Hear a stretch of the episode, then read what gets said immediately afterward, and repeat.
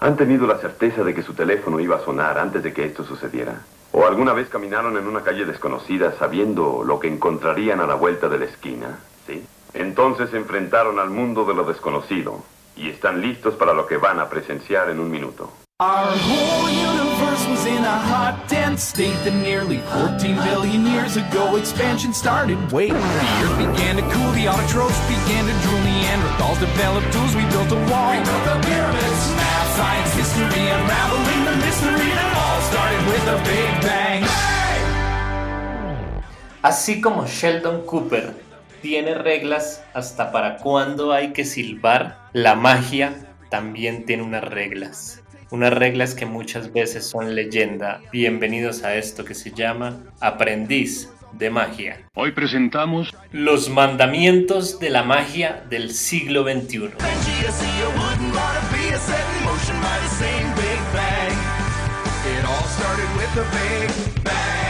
Bienvenidos a este cuarto episodio de Aprendiz de Magia. Germán, dicen que existen unos mandamientos secretos de los magos, un juramento que firman. Por eso no se pueden revelar los trucos.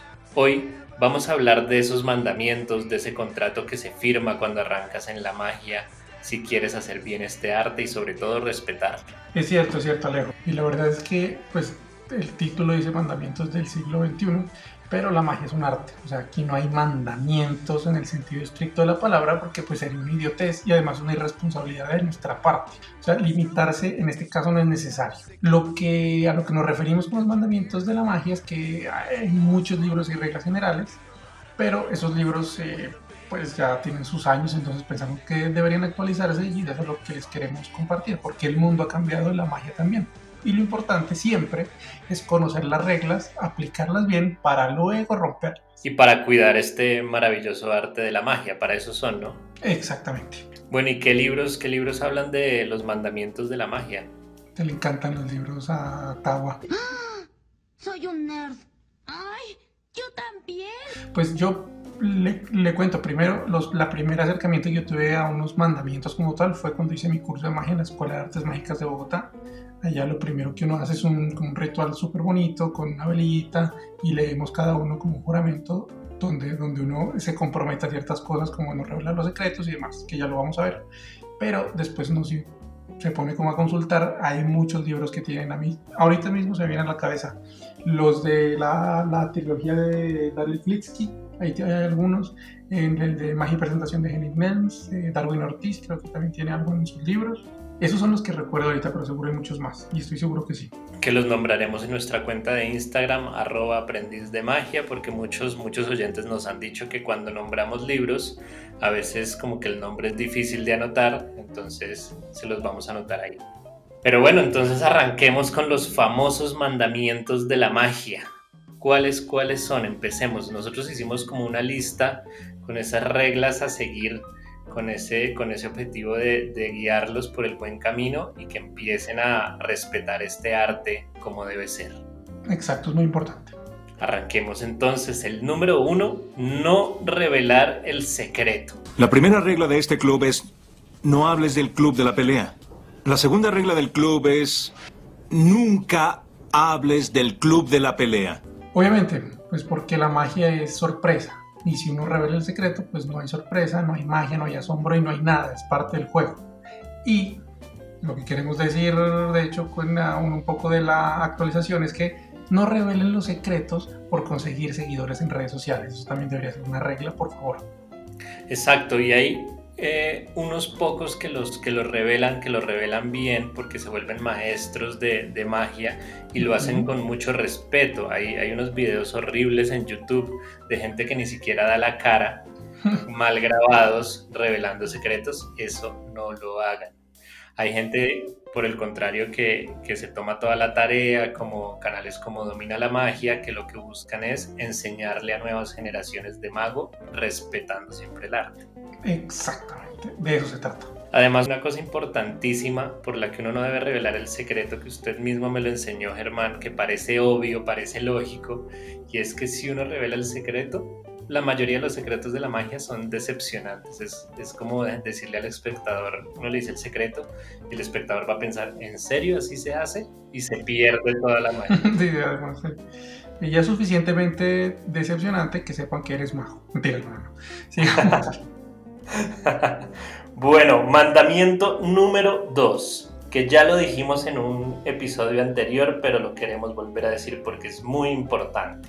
Practicar, practicar y practicar. ¿No sería más fácil con un matamoscas? El hombre que atrapa moscas con palillos chinos puede con todo. Exacto. Sobre todo si vas a subir el video a redes sociales. Sí, porque es hoy en día, ¿no?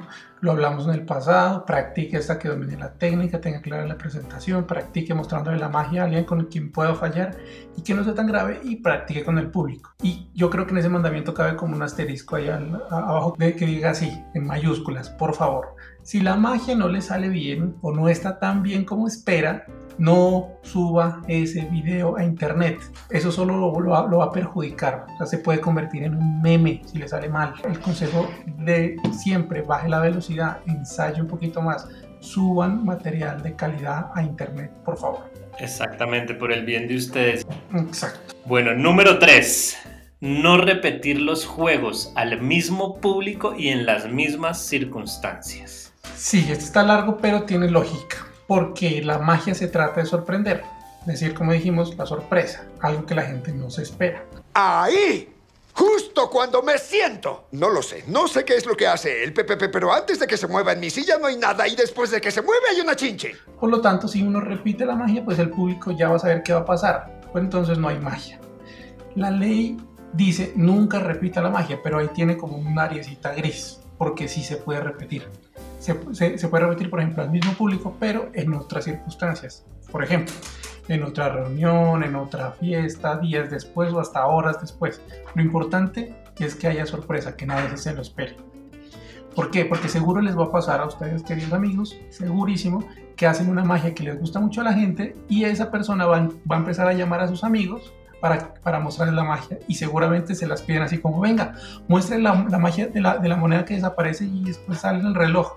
Y uno como que, pues, ¿cómo le voy a hacer si me la acaba de arruinar to- toda la sorpresa? O sea, no, eso no, no va a pasar. ¿Qué hacer entonces? Pues uno puede tomar varios caminos. El primero, hacer una magia parecida y de paso que se sorprendan todos. El segundo camino es hacer otra magia, ojalá mejor, y así desvía entre comillas un poco la atención. Y el tercero, que es el que yo aplico si las circunstancias son correctas, eh, consiste en hacer un par más de magias y cerrar con la que la otra persona quiere, si no arruinó la sorpresa antes, obviamente. Perfecto, pero, pero ahí se contradice un poco porque sí está repitiendo, ¿no? Pues en parte, pero le estoy dando al público lo que quiere, pues es que es un caso especial. Pero digamos que lo importante en este caso, le pongo un ejemplo. Si me dicen, haga el de la carta en la mano, o sea, ahí, me, ahí no me arruinó la sorpresa completamente. Entonces lo que yo hago es un par de magias más y para cerrar hago el de la carta en la mano, pero no le doy tiempo a la persona que me pidió el truco de que diga al final. Yo estoy muy pendiente de, eso, porque si no, pues se arruina todo. Pero mucho cuidado porque hay que tener en cuenta que si le toca uno repetir una magia, el secreto esté tan bien oculta que no haya posibilidad de que lo descubran, porque ese es el riesgo y de hecho por lo que uno no repite las magias. Como el público ya sabe lo que va a pasar, pues tiene tiempo de fijarse en detalles que tal vez pasaron por alto la primera vez. O sea, no es que no se pueda, se puede, pero con mucho cuidado. Así que si están empezando, empezando y son las primeras veces, pues yo no se lo recomiendo mucho. El, poder sortear esta, esta situación se lo da la experiencia y las tablas.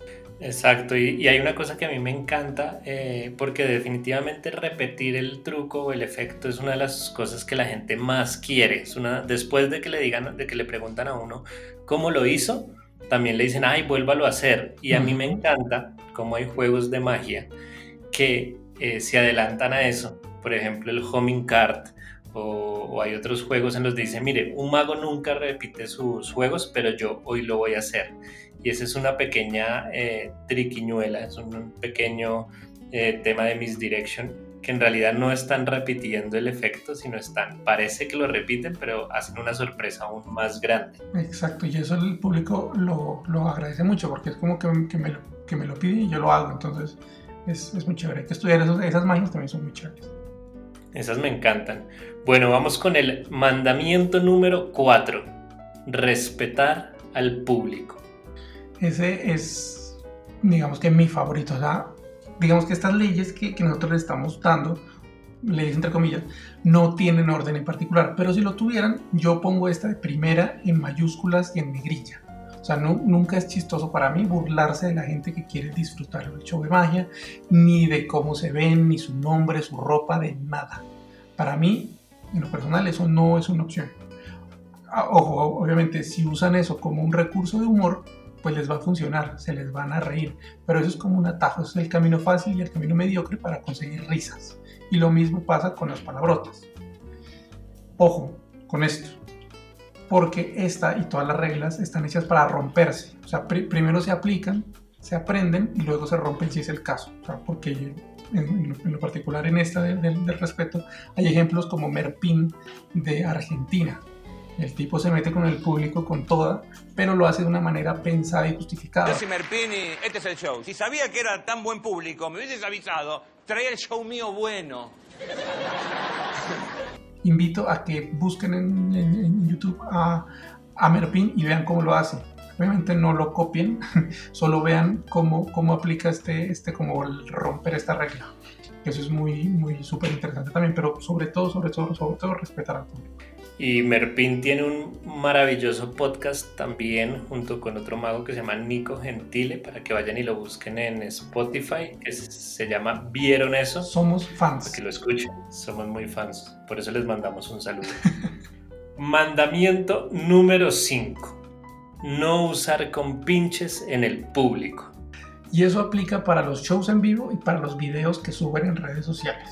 Con pinche se llama la persona que el mago prepara antes del show para que dijera algo, tomar alguna decisión, pero que el público no lo sabe. Vamos a practicar. Cuando diga hola, señor Thompson, usted dice hola. Bueno. Hola, señor Thompson. Esta para mí está conectado con el anterior, con el respeto al público, porque esto insulta la inteligencia de los demás. Y digamos que esta regla de los compinches se la pasan por la faja varios. Esto entra también en el respeto, como les dije. Para mí es tratar a la gente de idiota. Nunca hay justificación. Además, muchos de los efectos que se hacen con compinches se pueden hacer tranquilamente usando alguna técnica de, de magia. Obviamente requieren un poco más de trabajo, así que trabajen, vale mucho más la pena. Pero hay un área gris aquí también, otra área gris. Se llama compinche instantáneo y otra área gris que se llama pre-show. Ambas son técnicas de mentalismo que los invitamos a que las investiguen, a que las estudien, pero como les dije en muchos casos, eso es como tomar un atajo, es mediocre y tiene que valer muchísimo la pena el efecto para irse por el lado del compinche. Mire, cuando yo diga hola, señor Thompson, y le pise el pie, usted mueve la cabeza. Entendido. Hola, señor Thompson. Ay, creo que le habla a usted. Germán, eh, ¿sabe en dónde se pueden buscar esas dos reglas del mentalismo? ¿Hay algún libro donde, Ah, no. donde estén? Esos hay muchísimos, hay muchas, de hecho hay muchos efectos que, que usan el compinche instantáneo o el pre-show, pero pues yo recomendaría un libro que se llama Los tres escalones del mentalismo, que ahí está todo el mentalismo resumido y por partes, o sea, una maravilla. Buenísimo. Listo. Número 6.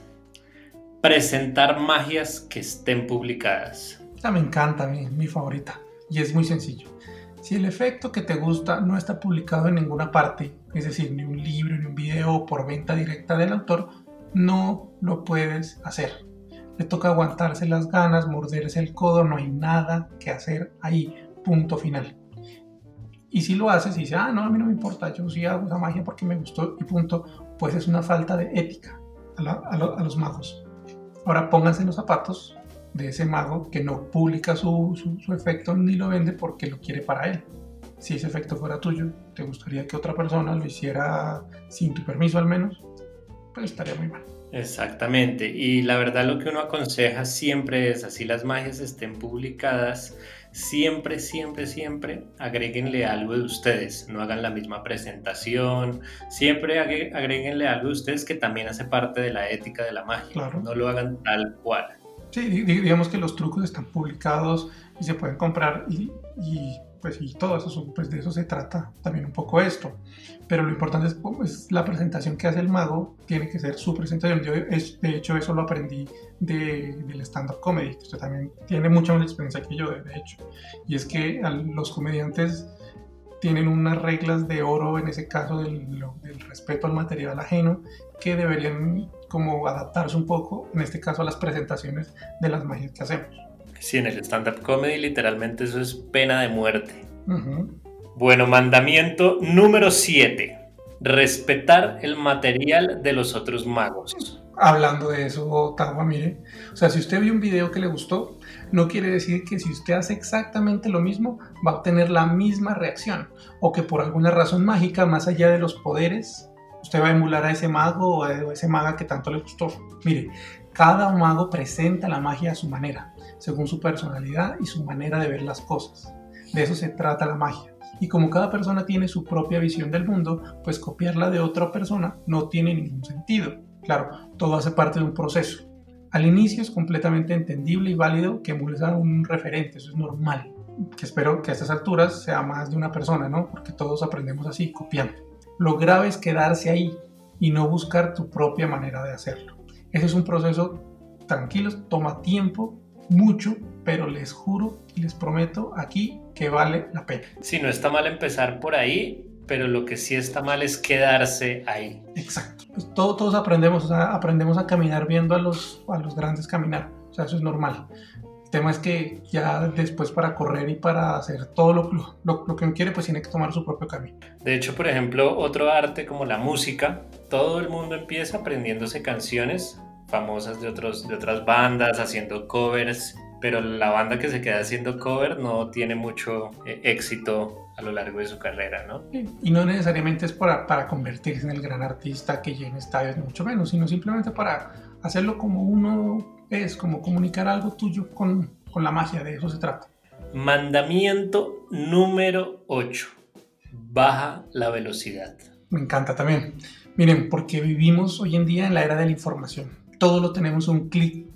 Eh, las nuevas generaciones crecen con una mentalidad que de, tener lo que quieren ya y, por lo general eso pues no es tan chévere para la cabeza, sobre todo. Yo me refiero con esto a, a que vayan paso a paso. Todos fuimos principiantes un día. Primero hay que aprender a caminar para después correr. No se las sabe todas. Y eso está bien. Trabaje paso a paso. Si lo hacen con disciplina, van a llegar donde ustedes se imaginan tal vez llenarse información al principio no es el ejercicio ideal en la magia.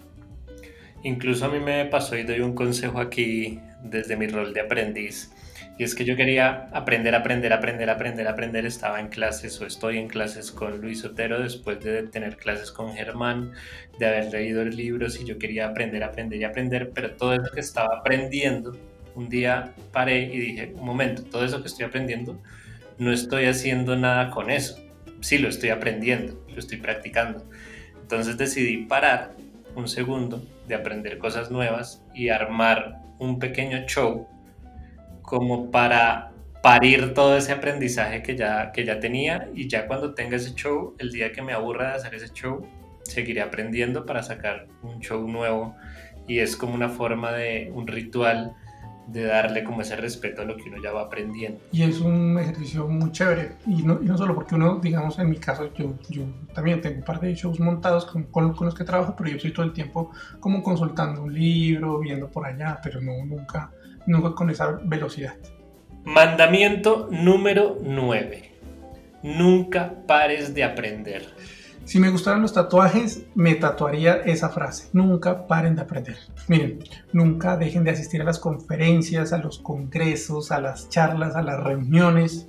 Uno por apoyar, obviamente, pero además porque nunca van a estar completamente listos.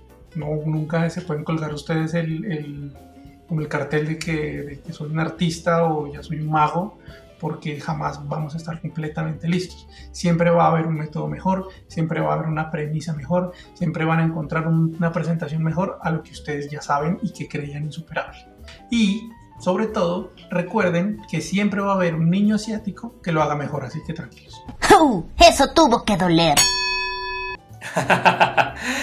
no, además, además esa frase me encanta, nunca pares de aprender porque yo creo que la magia es un arte para los que nos gusta aprender, para los que nos gusta leer, para los que nos gusta practicar. Si no te gusta aprender, si no te gusta estudiar, si no te gusta practicar, si no te gusta trabajar, la magia creo que no es el arte para ti. Oye, oye, despacio, cerebrito. Es lo que eso, una frase parecida tiene Dai Vernon, si no estoy mal.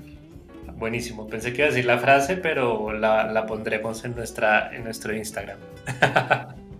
Mandamiento número 10. Llegamos al top 10 de mandamientos y es busca tu propia voz. Y eso es como decirlo, pero de, de alguna forma lo hemos hablado durante todos los mandamientos. Haga la magia a su manera. Eso es lo que lo va a diferenciar a usted de los demás. ¿Sabes cuál es la diferencia entre tú y yo? Que me queda el negro. Eso lo dice todo el mundo, pero les vamos a contar cómo encontrar su propia voz. Pero ese es un tema de un podcast entero y este ya está llegando al final, así que muy pronto eh, se los vamos a enseñar. Sí, ese es un tema que es bastante complejo. Encontrar la propia voz es lo que en la comedia llaman encontrar la persona, que no es el personaje, ya hablaremos bien en ese, en ese capítulo. Pero esto creo que es, esto puede tardar años, no, hay que, no hay que preocuparse, pero lo que sí hay que preocuparse es por tener la intención de hacerlo. Bueno, Germán, y aquí por interno eh, me dicen que usted tiene una ñapa. Mi ñapa es que, eh, pues, o sea, nosotros hicimos una, una, lista muy larga y me gustaría a mí meter uno más, que es que en lo posible paguen por su magia. Esto, esto, digamos que estamos en un hobby que no es barato, pues bastante costoso ser, ser mago, pero en la época en la que estamos, en el año 2020, hoy y con el internet es muy sencillo acceder a muchísimo material de una manera que no es legal. Y eso está mal. Primero porque hay que apoyar a los creadores, hay que apoyar las casas de magia. Y pues sacar al mercado un efecto, un libro o un video, eso tiene muchísimo trabajo detrás. Imagínense si ustedes o nosotros, digamos, como para ensayar y sacar un libro, un efecto para presentar todo el trabajo que necesitamos. Imagínense todo el trabajo que necesitó alguien para crear eso. Lo que quiere decir que si tú accedes a eso de una manera no legal, pues lo estás irrespetando. Pónganse los zapatos de los creadores, piensen que el efecto que ustedes van a robar entre comillas es de ustedes y les gustaría que, les gustaría que paguen por él o que la gente lo adquiera de, de manera ilegal es una reflexión que les quería dejar. Y en últimas, en últimas, en últimas, en últimas, si usted definitivamente no tiene un peso, si usted definitivamente no tiene otra chance que acceder a la piratería o acceder a fotocopiar un libro, hágase este pequeño filtro antes. ¿El autor está vivo? Si el autor está vivo, no lo hagan. Si el autor ya está muerto, pues pues de pronto lo viene y le jala las patas por la noche, pero no es tan grave. Como en la universidad, ¿no? Eso pasaba en la universidad.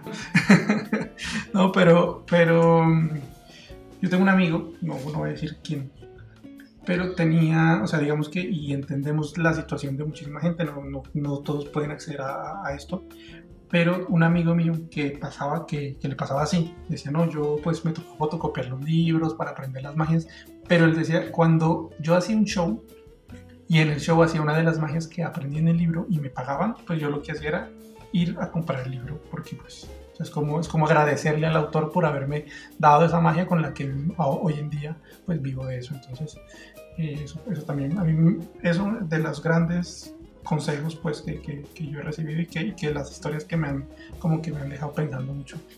Eso me gusta, me gusta, es como la magia a crédito. me gusta, me gusta, o sea, si no tiene la plata, fotocopie, preséntela y cuando reciba dinero por esa magia, vaya y, y sal de la deuda. Exactamente. Bueno, y la segunda ñapa de este podcast, les trajimos unas reglas de oro del maestro Roberto Giovis para complementar. Roberto Giovi, para los que no lo conocen, es el escritor de muchos libros de magia y sobre todo de su gran escuela cartomágica que se lo recomendamos. Es muy bueno. Tipo que sabe mucho definitivamente.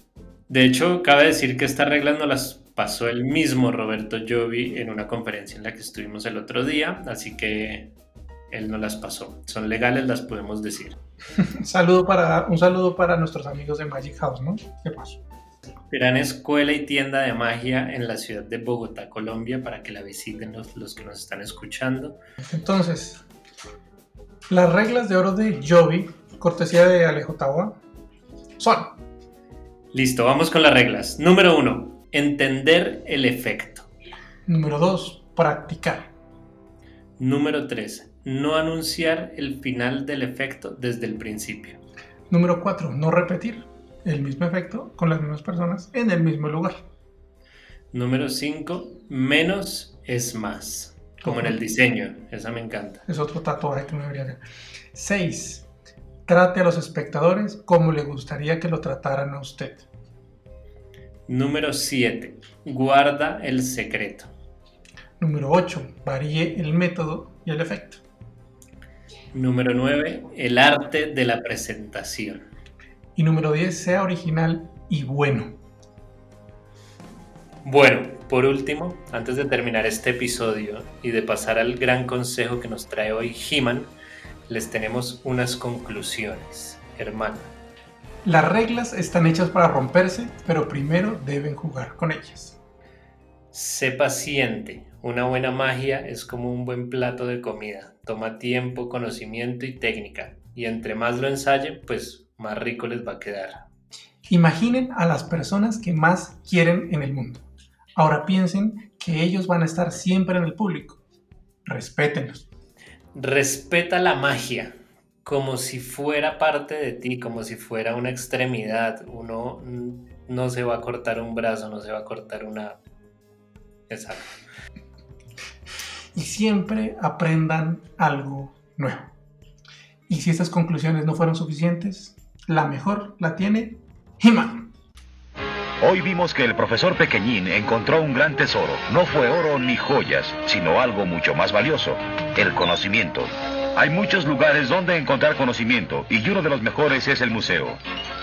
Los museos atesoran conocimiento y en ellos podrán aprender un sinfín de maravillas.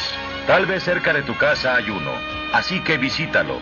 Y recuerda, el conocimiento da poder y tú puedes obtenerlo fácilmente.